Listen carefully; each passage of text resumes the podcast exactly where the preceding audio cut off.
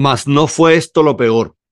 Nuestra mayor desdicha era vernos atacados de una enfermedad por la cual las encías se hinchaban hasta el punto de sobrepasar los dientes, y los atacados de ella no podían tomar ningún alimento. Murieron 19, entre ellos el gigante Patagón y un indígena de Bersín que iba con nosotros, Antonio de Pigafetta.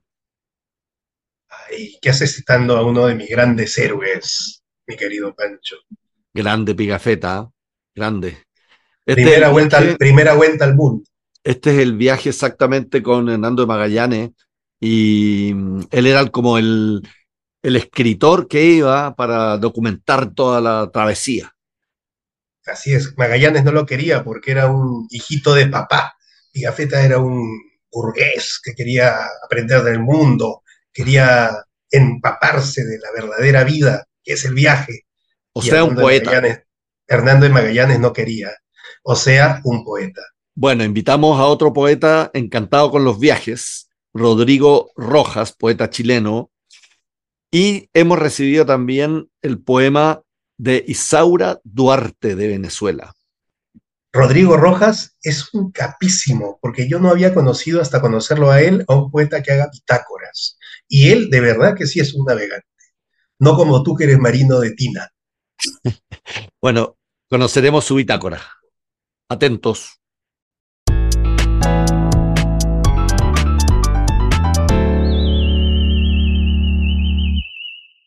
El premio Nobel alternativo esta semana es para el poeta chileno Rodrigo Rojas. Bueno, Rodrigo Rojas nació en Lima, pero es chileno. Es poeta y académico. Es como tú, Javier. A ver, a ver, a ver, a ver, espérate un poquito. ¿Cómo, cómo, cómo es eso que eh, nace en Lima, pero es chileno? Por favor, por favor. Bueno. Ya, la guerra del Pacífico ya se acabó, mi querido Mr. Colonia. bueno, es académico de la Universidad Diego Portales, ha publicado cuatro libros de poesía, dos de ensayos, y algo interesante es que es miembro del Centro de Estudios del Agua. ¿Sabes qué es interesante? Que Rodrigo este, fue uno de los amigos más cercanos de Parra, de Nicolás ah, Parra. Sí, sí, claro. Y fue este, una amistad bien rara, porque Parra realmente como que le confiaba un montón de cosas, ¿no? y, yo creo que es en gran parte porque Rodrigo es un gran, un gran conversador y cada cosa que dice termina siendo una aventura interminable. Es muy, es muy entretenido, la verdad. Bueno, escuchemos acerca de su poesía y sus navegaciones. El capitán pidió permiso para amarrarse al pontón y solicitó la ayuda del mecánico a bordo. Jacob abordó Yacana, es el nombre del barco en que yo estaba navegando, con su caja de herramientas y pronto diagnosticó que el alternador, recién instalado y nuevo, estaba fallando. Son las 19.30 y aún buscan en las bodegas del Yacana el antiguo alternador, un alternador reparado o parchado para ver si es que ese funciona mejor.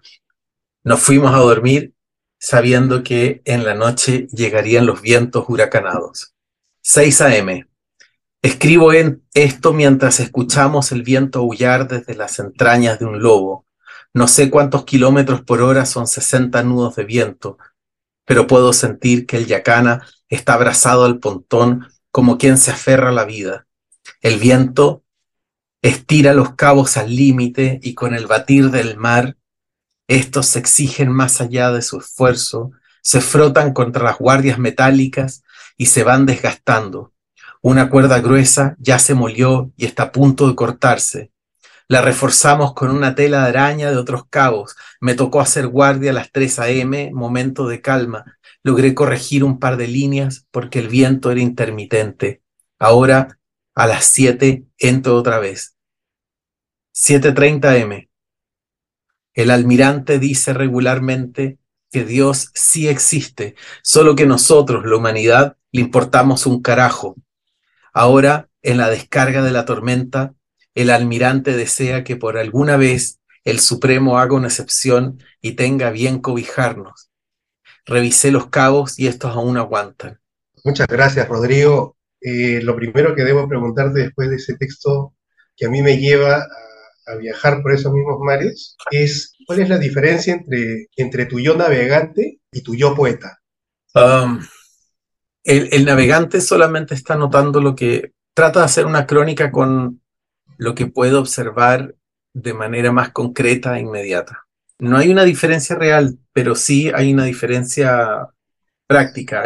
mis cuadernos son, son pequeños, de tapas duras, están hechos para ser sostenidos en una mano y poder anotar muy rápido.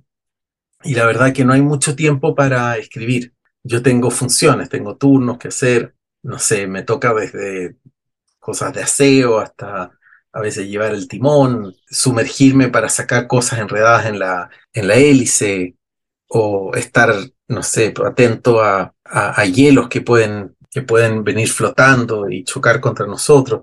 Entonces siempre hay algo que hacer y por lo tanto la anotación tiene que ser muy rápida. Y lo que sucede es que a veces voy anotando cosas concretas, como lo que acabo de leer, pero muchas otras de repente se cuela, se cuela un poema, porque sí nomás, porque eh, en, este, en estos viajes al sur, que es donde a mí me gusta ir, los colores son, son muy importantes, entonces a veces pasas dos días viendo 17 tonalidades de gris, desde un gris cercano al, violeta, unos grises, mira, incluso hasta grises más cálidos. Y de repente todo cambia porque sale el sol, entonces son, ya son los verdes, los azules, los turquesa. Y ver esta preponderancia de los colores inevitablemente te lleva a una escritura incluso más abstracta, porque aunque quieras describir solo lo que está sucediendo, ya cuando los colores son los, son los protagonistas, pareciera que, que, llaman a ser descritos desde, desde una especie de, de, de poema, digamos. Pero es, más bien la velocidad de anotación. Mira, déjame mostrarte una página. Mira, a mí me da también por dibujar, y aquí casi no se ve el dibujo, porque son, son unas islas, uno no sabe si suspendidas en el mar o suspendidas en la niebla, y a medida que lo voy dibujando, yo, bueno, dibujo con tinta o a veces con acuarela, se pone a llover encima del mismo cuaderno y, el resultado final no, no, es, no está gobernado por mí, sino que fondo la tinta se empieza a esparcir y a veces queda más fantasmagórico que lo que, estoy tratando de, de, capturar ahí con el pincel. Cuando empezamos la, entrevista, eh, un poquito antes del programa, leímos una cita de, Pigafetta. Eh, aquí, yo cuando leía Pigafetta eh, te recordé, pero enormemente porque para mí tú eres una suerte pigafetta contemporáneo. ¿Cómo cambia tu escritura cuando, cuando dibujas, cuando trazas mapas, cuando haces rutas, cuando notas peligros? ¿Qué es lo, qué es lo que el viaje le da a, tu escritura? Yo creo que toda, toda escritura es un, es un traslado y todo trazo en el papel es un trayecto. Lo que pasa es que los mapas tienen al menos tres grandes, tres grandes intenciones y que en eso se hermanan con la escritura, pero lo hacen mucho más eh, concreto. Está el mapa de la razón, que es el mapa que nosotros conocemos, el que tiene los símbolos y que sintetiza una, un, territorio en, símbolos universales. Está el, el mapa de la experiencia, que es el mapa que conocemos nosotros de, del tesoro, del pirata están las, las montañas dibujadas y está la línea segmentada, que en el fondo es una representación de, de nuestro cuerpo y nuestra experiencia en el, en el territorio. Y luego están los mapas que son mapas interiores, mapas de simbología subjetiva. Creo que Pigafetta intentó hacer una, una narración, una especie de mapa con, con palabras de la experiencia y de la razón, pero como estaba expuesto a un mundo para el cual no tenía vocabulario ni, cultura para enfrentarlo y ni procesarlo, finalmente terminó haciendo una crónica parecida a un mapa, un mapa interior, digamos, un mapa muy, muy subjetivo. Eh, a mí me interesa mucho Pigafetta, me interesa mucho justamente por sus, por sus errores. Yo creo que, mm, bueno, a mí me interesa mucho Pigafetta principalmente por, eh, por su narración de la, de la captura de nativos ahí en, en, en, el estrecho, en Tierra del Fuego. Bueno, fue otra de las situaciones crueles que se vio ahí, pero lo interesante es que él logró capturar una palabra, él juró que era una palabra real y y la interpretó como el nombre del dios de estos cautivos, y que, bueno, al final la notó mal o, no la escuchó, la imaginó, da lo mismo, pero lo interesante que por muchos siglos ese, esa palabra y esos sonidos representaron a este dios de los nativos, un dios, digamos, que no, no, no tenía poder, nunca iba, a nunca iba a detener el avance de la, de la conquista europea. Pero por otro lado, una vez que pasa Hernando Magallanes por el, por el estrecho que al cual él dio el nombre, van a pasar como 200 años hasta que empiezan a navegarlo, porque es un lugar endiabladamente intrincado, o sea, no basta simplemente con pasarlo, faltaban, faltaban mapas, es decir, faltaron mapas de la razón. Lo que sí hubo fueron los mapas de la subjetividad, y eso te sirve en tu viaje interior, pero no sirve para poder guiar eh, a otros barcos y que no encallen. Entonces, nuevamente, esos 200 años son, son como un énfasis en esa, en esa inexactitud, en ese error. Y yo creo que nosotros en el, en el, en el cono sur, en parte estamos definidos por esa aproximación de, de, de Europa, que es una, una aproximación subjetiva que finge ser de la razón, plagada de errores y de imprecisiones. En fondo nosotros hemos terminado habitando esos, esas imprecisiones como, como cultura. ¿Qué, dónde te ubicas tú? ¿En el error cartográfico o en el error poético? Mm, yo creo que, no sé si es que habrá un cruce entre ambos, pero si lo hay, ahí estoy.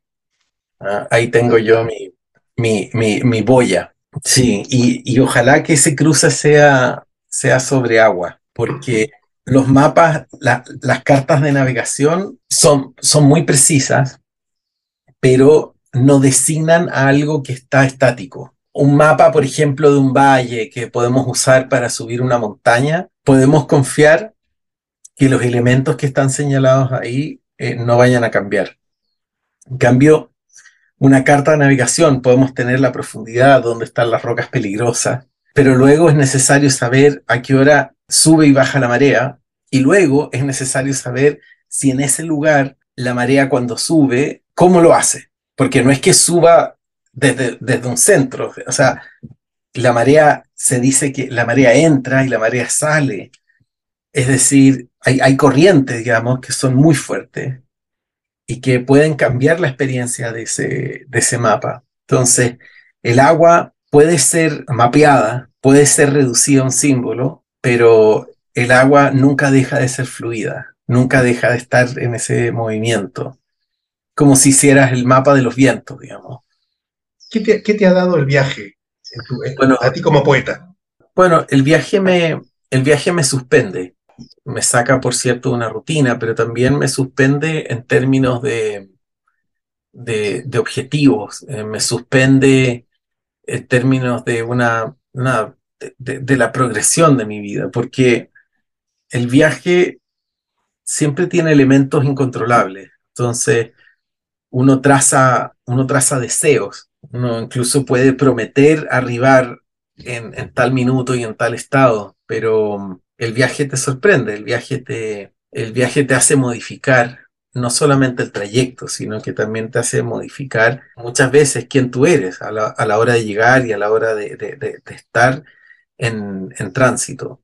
Y eso, y eso es lo que me gusta. O sea, y además que estos viajes que me ha tocado hacer eh, sobre mar han estado plagados de errores. El fragmento que les di es un alternador que no funciona, después es un generador que no funciona, después que, el, el, clima cambia. Entonces, lo que me gusta a mí del, del viaje es cuando está sujeto a elementos que no son manejables y que eh, hay que cambiar constantemente y en ese cambio uno uno también va, se va transformando interiormente, aunque sean cambios muy, muy modestos y concretos, digamos, tomar una vía más larga, pero lo que entra por los ojos, lo que se respira es distinto. Eso es lo que a mí me gusta, o sea, me suspende de esta, un poco, de esta vida un poco alienada que una vez tiene que vivir porque está funcionando con una, una cantidad de exigencias y estos viajes, mientras más desconectado, la suspensión de esa alienación es mayor y uno queda sujeto a, cosas que son muy, muy básicas, pero innegables. Cuando un, poeta, un poeta, Rodrigo, se da cuenta de que se ha vuelto un poeta? Mm. Mira, yo me acuerdo una vez que le preguntaron a, a Jorge Telier cuándo sabía que un poema estaba listo. Entonces yo voy a usar esa, esa respuesta para responder tu pregunta. O sea, cuando un poeta sabe que es poeta, yo creo que cuando le pasa esto que describe Jorge Telier. Entonces dice, escribe, cuando escribe un poema, lo finalizas la escritura, no necesariamente está terminado el poema, y lo guardas en un cajón. Dejas pasar un buen tiempo, lo sacas y lo lees, y si tu reacción es como, caramba, ¿quién escribió esto? Eso significa que el poema ya está listo, porque se inició en ti, pero ya no es tuyo. Cuando tú te das cuenta que el lenguaje, el lenguaje que se inicia en ti es capaz de hacer eso, de crear textos que te parecen como, ¿quién está hablando acá? No, no, no me reconozco, o sea, son mis palabras, pero no me reconozco en intensidad, en profundidad, no, no, no, sabía, no sabía de ese sentimiento, etc. Cuando logras mirar el lenguaje con esa distancia, algo que tú iniciaste en la escritura con esa distancia, es porque el lenguaje ya es un objeto que tiene cierto grado de autonomía. Y cuando eso sucede, porque tú empezaste a escribir, yo creo que eso ya, ya, ya es poesía. Y, eres poeta. Ahora, pues eso te puede pasar muy a menudo y ser un pésimo poeta, pero da lo mismo, da lo mismo. La, experiencia de la poesía no, es el viaje. Sí, no dice relación con la calidad esa poesía. Esa es otra discusión. Rodrigo, te agradecemos mucho haber estado con nosotros en el programa. Te mandamos un gran abrazo. Muchas gracias. Muchas gracias, ruculistas. Nos vemos.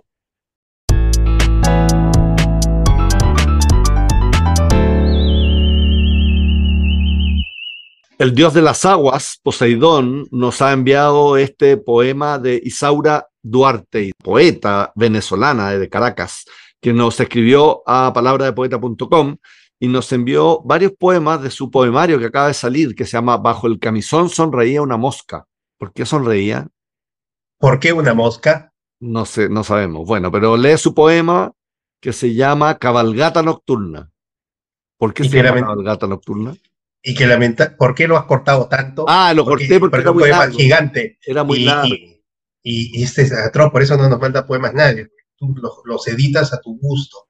No, no, eso lo vamos a leer el principio y el final. Perdona, Isaura.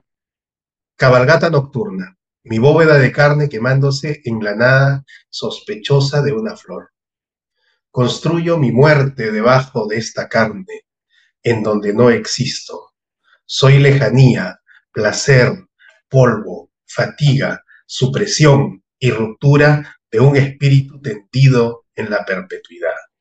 Veo correr caballos testimoniales, compasivos, desconfigurando mis angustias en su galopar perfecto. Franqueza de mi vida, que me veo turbia y me desnuda la renuncia de una cabalgata nocturna. Gracias, Isaura. Perdona el corte, pero se puede ver tu oficio. Me gusta una cosa, Javier, no sé qué piensas tú, pero me gusta, nuestros auditores no pudieron captar, pero si se meten a nuestra página web podrán ver el poema completo, que ella en los primeros dos versos pone comillas, mi bóveda de carne quemándose en la nada sospechosa de una flor. Como comillas, como si esa frase no fuera de ella. Seguramente la cita de algún lado, no dice dónde ni tiene que decir. Y yo quería decir que a mí me gusta eso de traer a colación frases de otros poetas o frases escuchadas. Incluso uno podría sacarle las comillas y dejarla como si fuera propia. Apropiarse de esa frase, me gusta eso. Eso lo hacen los poetas comúnmente, los y las poetas todos los días. Ese es el estilo de Zurita, ¿no? Que, no sé, un pajarito me comentó que cita los evangelios así casi literalmente. No, no, tanto los evangelios, sino que los profetas, el libro de los profetas. Ah, el libro de los profetas. Sí. Eso era. Ah. Eh, es interesante ese diálogo, ¿no? Porque al final, ¿qué poema no está escrito y qué poema no es una reescritura? Entonces, al final te lleva a otro texto y eso lo hace pues más rico, ¿no? Porque termina siendo una bola de nieve, ¿no? Texto inicial que luego conversa con otro. Bueno, y más allá de eso, ¿sabes que me gusta mucho? La cadencia que tiene esta poeta venezolana que nos, nos envía su, su texto. Como una cabalgata nocturna como una cabalgata nocturna, ¿no? La cadencia que se siente al cabalgar. Mm. Escuchas, ¿no? Yo siento los pasos. Ya. Bueno, gracias Isaura, felicitaciones por tu libro y gracias por escribirnos a Poetas Ruculistas. Escriban a poetasruculistas.gmail.com.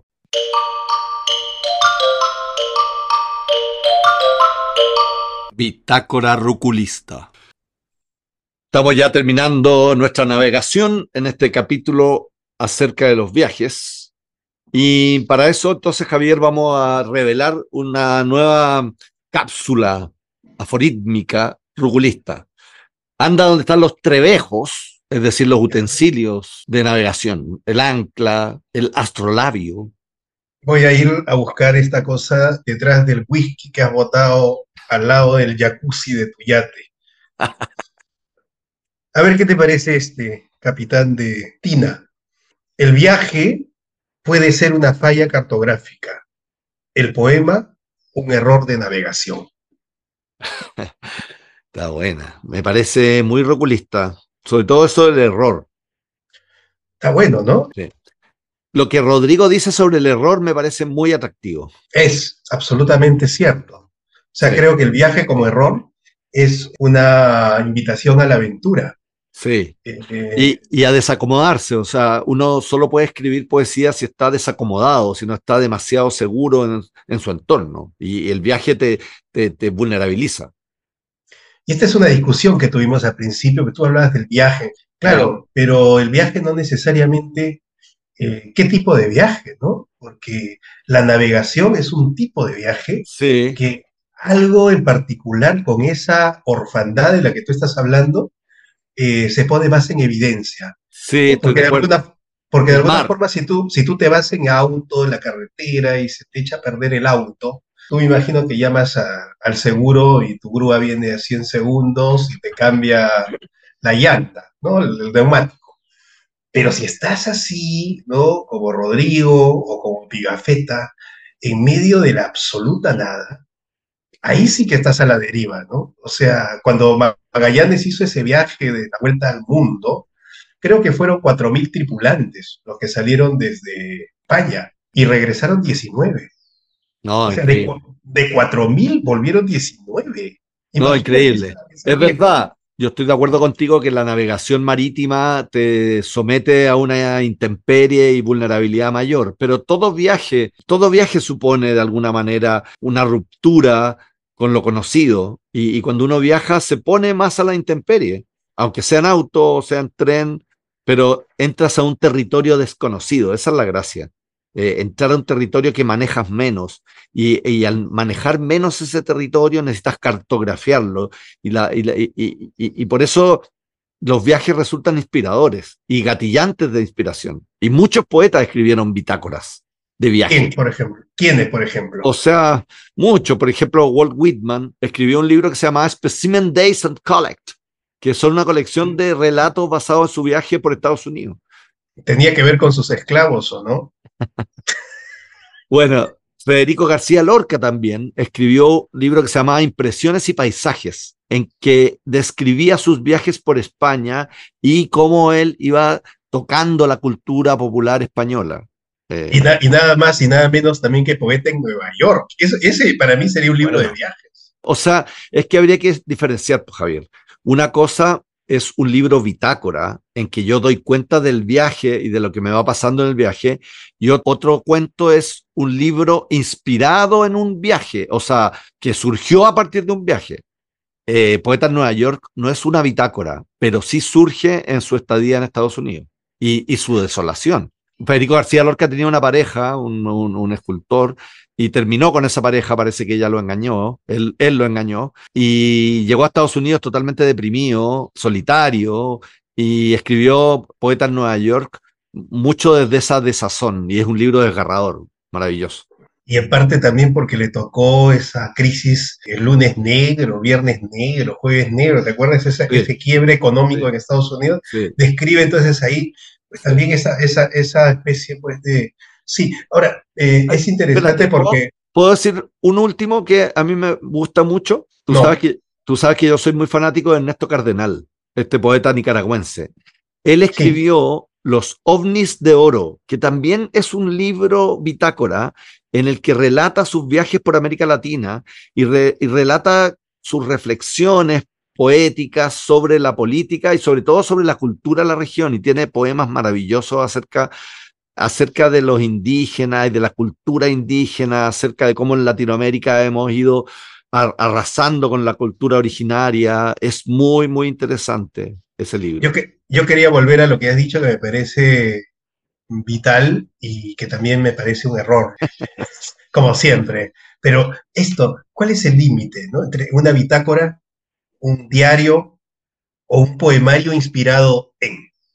Buena pregunta, muy buena pregunta.